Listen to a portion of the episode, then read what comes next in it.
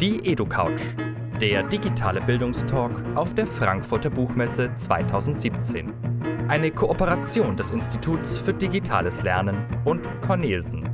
Alle Livestream-Interviews von der Messe. Jetzt als Podcast. Guten Morgen zum zweiten Tag auf der EduCouch, äh, dem digitalen Bildungstalk vom Institut für digitales Lernen und Cornelsen hier auf der Frankfurter Buchmesse. Äh, unser erster Gast heute, Dr. Susanne Rupp. Schön, dass du da bist. Head Hallo. Education Consulting oder auch Bildungsconsultant äh, bei Cornelsen. Wir wollen über deine Arbeit sprechen, aber zuerst habe ich noch eine Frage zum Einstieg. Was ähm, hast du denn so zuletzt gelernt, was dich fasziniert hat? Was ich zuletzt gelernt habe, also ich mag Redewendungen und Sprichwörter eigentlich ganz gerne und bin aus Zufall da neulich über das Wort Eselsbrücken gestolpert, die man ja auch beim Lernen braucht. Das stimmt, ja. Ähm, weißt du, woher das Wort Eselsbrücken kommt? Ich habe sie oft gebraucht äh, beim Lateinvokabeln lernen mhm. oder sowas, aber weiß ich nicht, nein.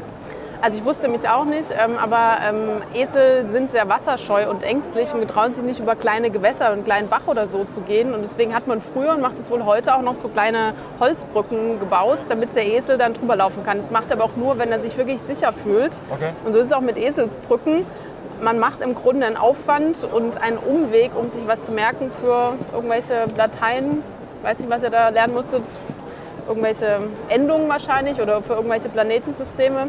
Und ich nutze manchmal auch Eselsbrücken, aber ich fand es ganz schön auch zu wissen, woher Wort Esel, das Wort Eselsbrücke kommt. Das stimmt, wieder was gelernt. Ja. Super. Ähm, kommen wir nochmal zu deinem Job, äh, Head of Education Consulting. Was kann man sich darunter vorstellen? Was machst du? Ähm, unsere Aufgabe ist es, ähm, Politik und Schule, aber auch den Verlagsmitarbeitern zu zeigen, wie man ähm, mit innovativen, zukunftsträchtigen Methoden und Technologien ähm, lernen kann. Und dafür entwickeln wir Prototypen ähm, und setzen die dann auch wirklich in Schule ein, um auch zu zeigen und zu beweisen, damit kann man wirklich lernen. Es ist nicht nur eine neue Technologie oder eine neue Möglichkeit, sondern es unterstützt wirklich den Lernprozess. Und dafür kooperieren wir mit Partnern, mit Stakeholdern, mit Experten. Das können irgendwelche Game Designer oder Entwickler sein, es können aber auch sehr medienaffine Schulleiter sein oder Klassen, die sehr gut ausgestattet sind, um einfach schon mal zu gucken, wie könnte es denn in ein paar Jahren für alle aussehen, wo heute jetzt nur ein paar wenige schon relativ weit vorne sind. Also es ist viel Forschung und Entwicklung eigentlich. Okay.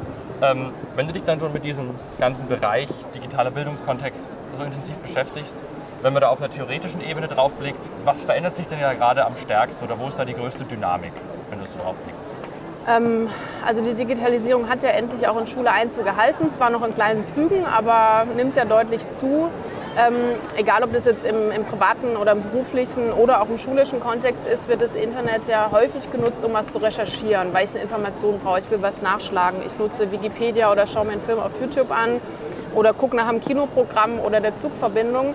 Aber was ähm, mir zunehmend auffällt, ist, wenn man jetzt wieder auf Schule ähm, schaut, dass das Nutzungsverhalten, was den Einsatz von digitalen Medien angeht, dass sich das sehr verändert. Also es findet ein sehr aktiverer Einsatz damit statt.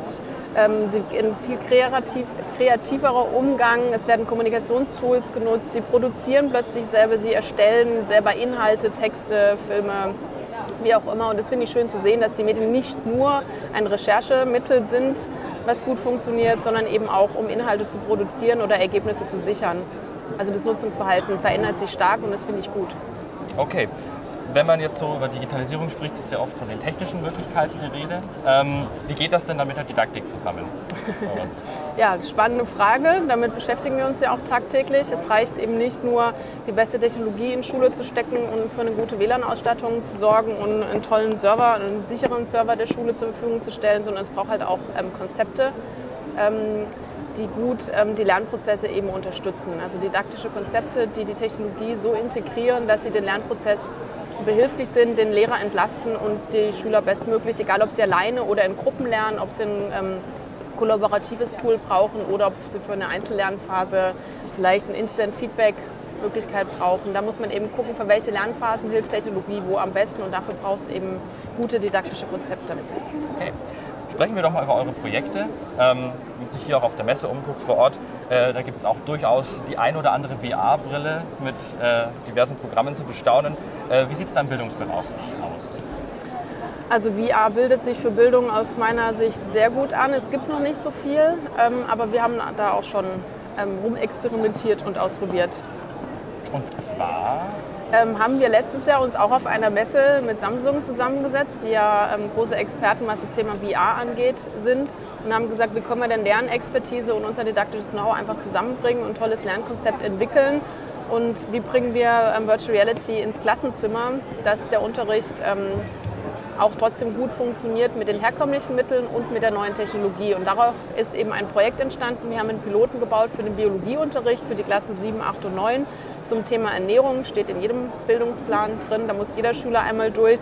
Ist jetzt nicht so spannendste Thema, aber mit unserem Lernkonzept ähm, haben wir eine VR-Applikation geschaffen, die wunderbar in Unterricht sich integrieren ließ. Das heißt, der Unterricht hat sich gar nicht verändert, der lief herkömmlich ganz normal. Die Lehrer hat mit den, den Schülern den neuen Stoff erarbeitet, hat besprochen, welche Enzyme es im Körper gibt, wann die beim Verdauungsprozess wichtig sind, warum die Amylase im Speichel drin ist und da schon die Kohlenhydratkette ähm, spaltet. Du merkst, ich habe auch viel dabei gelernt bei dem Thema und haben da lauter ähm, VR-Sequenzen geschafft, wo die Schüler damit arbeiten konnten und haben das aber eine Partnerarbeit gekoppelt. Also es war ein kollaborativer Ansatz, was den Vorteil hatte, dass der Klassenlehrer oder die Biologielehrerin nicht vor einer Klasse stand mit 28 Schülern, die alle ihre Brille aufhaben und die Lehrerin überhaupt keinen Bezug mehr zu den Schülern bekommt, sondern die Hälfte der Klasse hatte Brillen und die andere Hälfte hatte ein Tablet.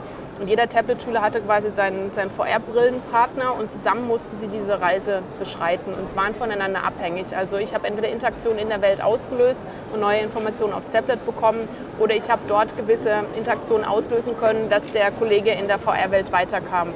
Die beiden mussten auch viel miteinander sich über den Inhalt dadurch austauschen, was den Lernprozess sehr unterstützt hat.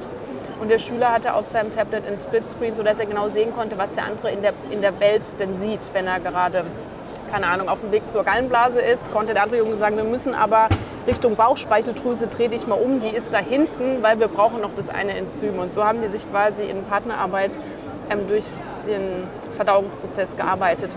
Und das Ganze haben wir als Pilot gebaut für diese eine Unterrichtseinheit und haben das an fünf verschiedenen Schulen deutschlandweit getestet zusammen mit Samsung und haben dann natürlich viele Unterrichtsstunden beobachten können, haben gesehen, was funktioniert noch nicht, was funktioniert richtig gut und haben viele Einzelinterviews mit Lehrern und Schülern geführt und wissen jetzt, wie wir ähm, so ein Konzept eigentlich jetzt richtig für die Produktion aufsetzen müssten, damit wir das Schulen anbieten können. Okay, spannend. Ja, VR ist ja immer noch das große Thema in vielen Bereichen. Schauen wir mal, wie es weitergeht. Ja. Du hast noch ein zweites Projekt mitgebracht, Calliope. Da geht es um Programmierung. Genau, wir haben hier ähm, das Thema Coden mit Calliope. Calliope ist eine gemeinnützige GmbH, die sagt, ähm, jedes Kind kann Coden lernen. Die haben letztes Jahr eine große Initiative gestartet und wollen Schulen mit ähm, sogenannten Platinen ausstatten, die mir helfen bei der Programmierung. Also ich habe erst meine, meine ähm, Programmieroberfläche, in der ich was Bestimmtes programmiere, übertrage das auf die Platine und habe dann eben meinen Lichtsensor oder meinen Rechentrainer. Und wir haben für den Lehrer und für den Schüler. Also einmal für den Lehrer so eine Art Unterrichtsmaterial entwickelt. Das wo ist der diese Lehrer- Platine, ganz kurz. Genau, das ist diese Platine. Hier drin sieht man sie noch mal ein bisschen besser. Mit den einzelnen ähm, Bestandteilen. Hier sind sogar Fotos drin. Die Platinen, hier liegen drei, die dann verschiedene Lichtsensoren, alles Mögliche an, an Anschlüsse. Messmöglichkeiten, Anschlüssen, Lautsprecher haben. Und der Lehrer erhält hier verschiedene Tipps, wie er im Grundschulunterricht, im Sachunterricht, in Mathe und in Deutsch äh, mit der Calliope programmieren kann und dann eben entsprechend für den Unterricht, bis ich die Stoppuhr, den Taktgeber, das Mini-Piano erstellen kann. Und wir haben für den Lehrer genau gesagt, Schritt für Schritt, wie er diesen Programmcode zusammensetzen muss, damit man es danach auf die Platine überspielen kann. Und haben gleichzeitig dem Lehrer auch gesagt, wo macht es denn im Lehrplan Sinn, welche Ziele erreicht er damit. Und jetzt neu eben erschienen ist das Calliope Arbeitsheft für Schüler. Da haben die Schüler finden da drin auch Aufgaben, wie sie ähm, Dinge ähm, programmieren können, haben aber auch hier teilweise noch wie in einem klassischen Arbeitsheft auch Aufgaben drin, wo sie dann ähm, die Aufgaben noch beantworten müssen oder noch was ähm, bauen müssen. Vielen Dank für die Vorstellung ähm, wenn wir jetzt, äh, nachdem wir uns die abgeschlossenen Projekte angeguckt haben, würde ich mit dir ganz gerne noch ein bisschen in die Zukunft blicken oder so ein bisschen äh, Wünsche für die Zukunft formulieren. Äh, was sind denn so Dinge, die du dir wünschen würdest, so im Bereich digitale Bildung, wie es weitergehen soll? Also bildungspolitisch tut sich ja zum Glück schon einiges. Ich hoffe einfach ganz arg und wünsche mir sehr, dass die Fahrt, die jetzt aufgenommen wurde, dass die weiterhin auch viel Zuspruch und Unterstützung findet. Es muss jetzt natürlich ähm, dafür Sorge getragen werden, dass es Richtlinien und Standards gibt. Das fehlt an vielen Stellen noch und dass auch Freiräume eingereicht werden. Also Schulen brauchen einfach auch die Möglichkeit, selber zu schauen, was passt zu ihrer Schule, zu ihrem Schulkonzept, wie wollen sie sich als digitale ähm, Schule in der Zukunft darstellen. Und dafür muss es einfach viele Möglichkeiten geben. Und es reicht halt nicht nur ein bisschen medienkompetent zu sein und die Geräte bedienen zu können und zu wissen, wo ich was recherchiere, sondern es braucht einfach auch in der Lehrerausbildung da massive Veränderungen. Da brauchen wir ähm, ganz andere Ausbildungsmöglichkeiten, um die jungen Studenten quasi auf den Lehrberuf von morgen gut vorzubereiten, dass sie wirklich mediendidaktisch auch wirklich gut ähm, wissen, wie sie besten Unterricht machen können, um die Schülergeneration entsprechend auf ihre Zukunft vorzubereiten. Alles klar. Ein schönes Schlusswort. Vielen Dank, Danke dass du dir. hier bei uns warst auf der Edu-Couch. Bei uns geht es weiter um 13 Uhr äh, mit Tobias Kremkau äh, vom Institut für Neue Arbeit, zu Gast beim Institut für Digitales Lernen und dort auf dem Facebook-Account äh, wieder im Livestream zu hören. Er spricht mit mir äh, über Kompetenzen und Arbeit der Zukunft. Wir sehen uns dann auf dem Facebook-Account. Bis später und danke dir fürs Dasein. Danke auch. Tschüss. Tschüss.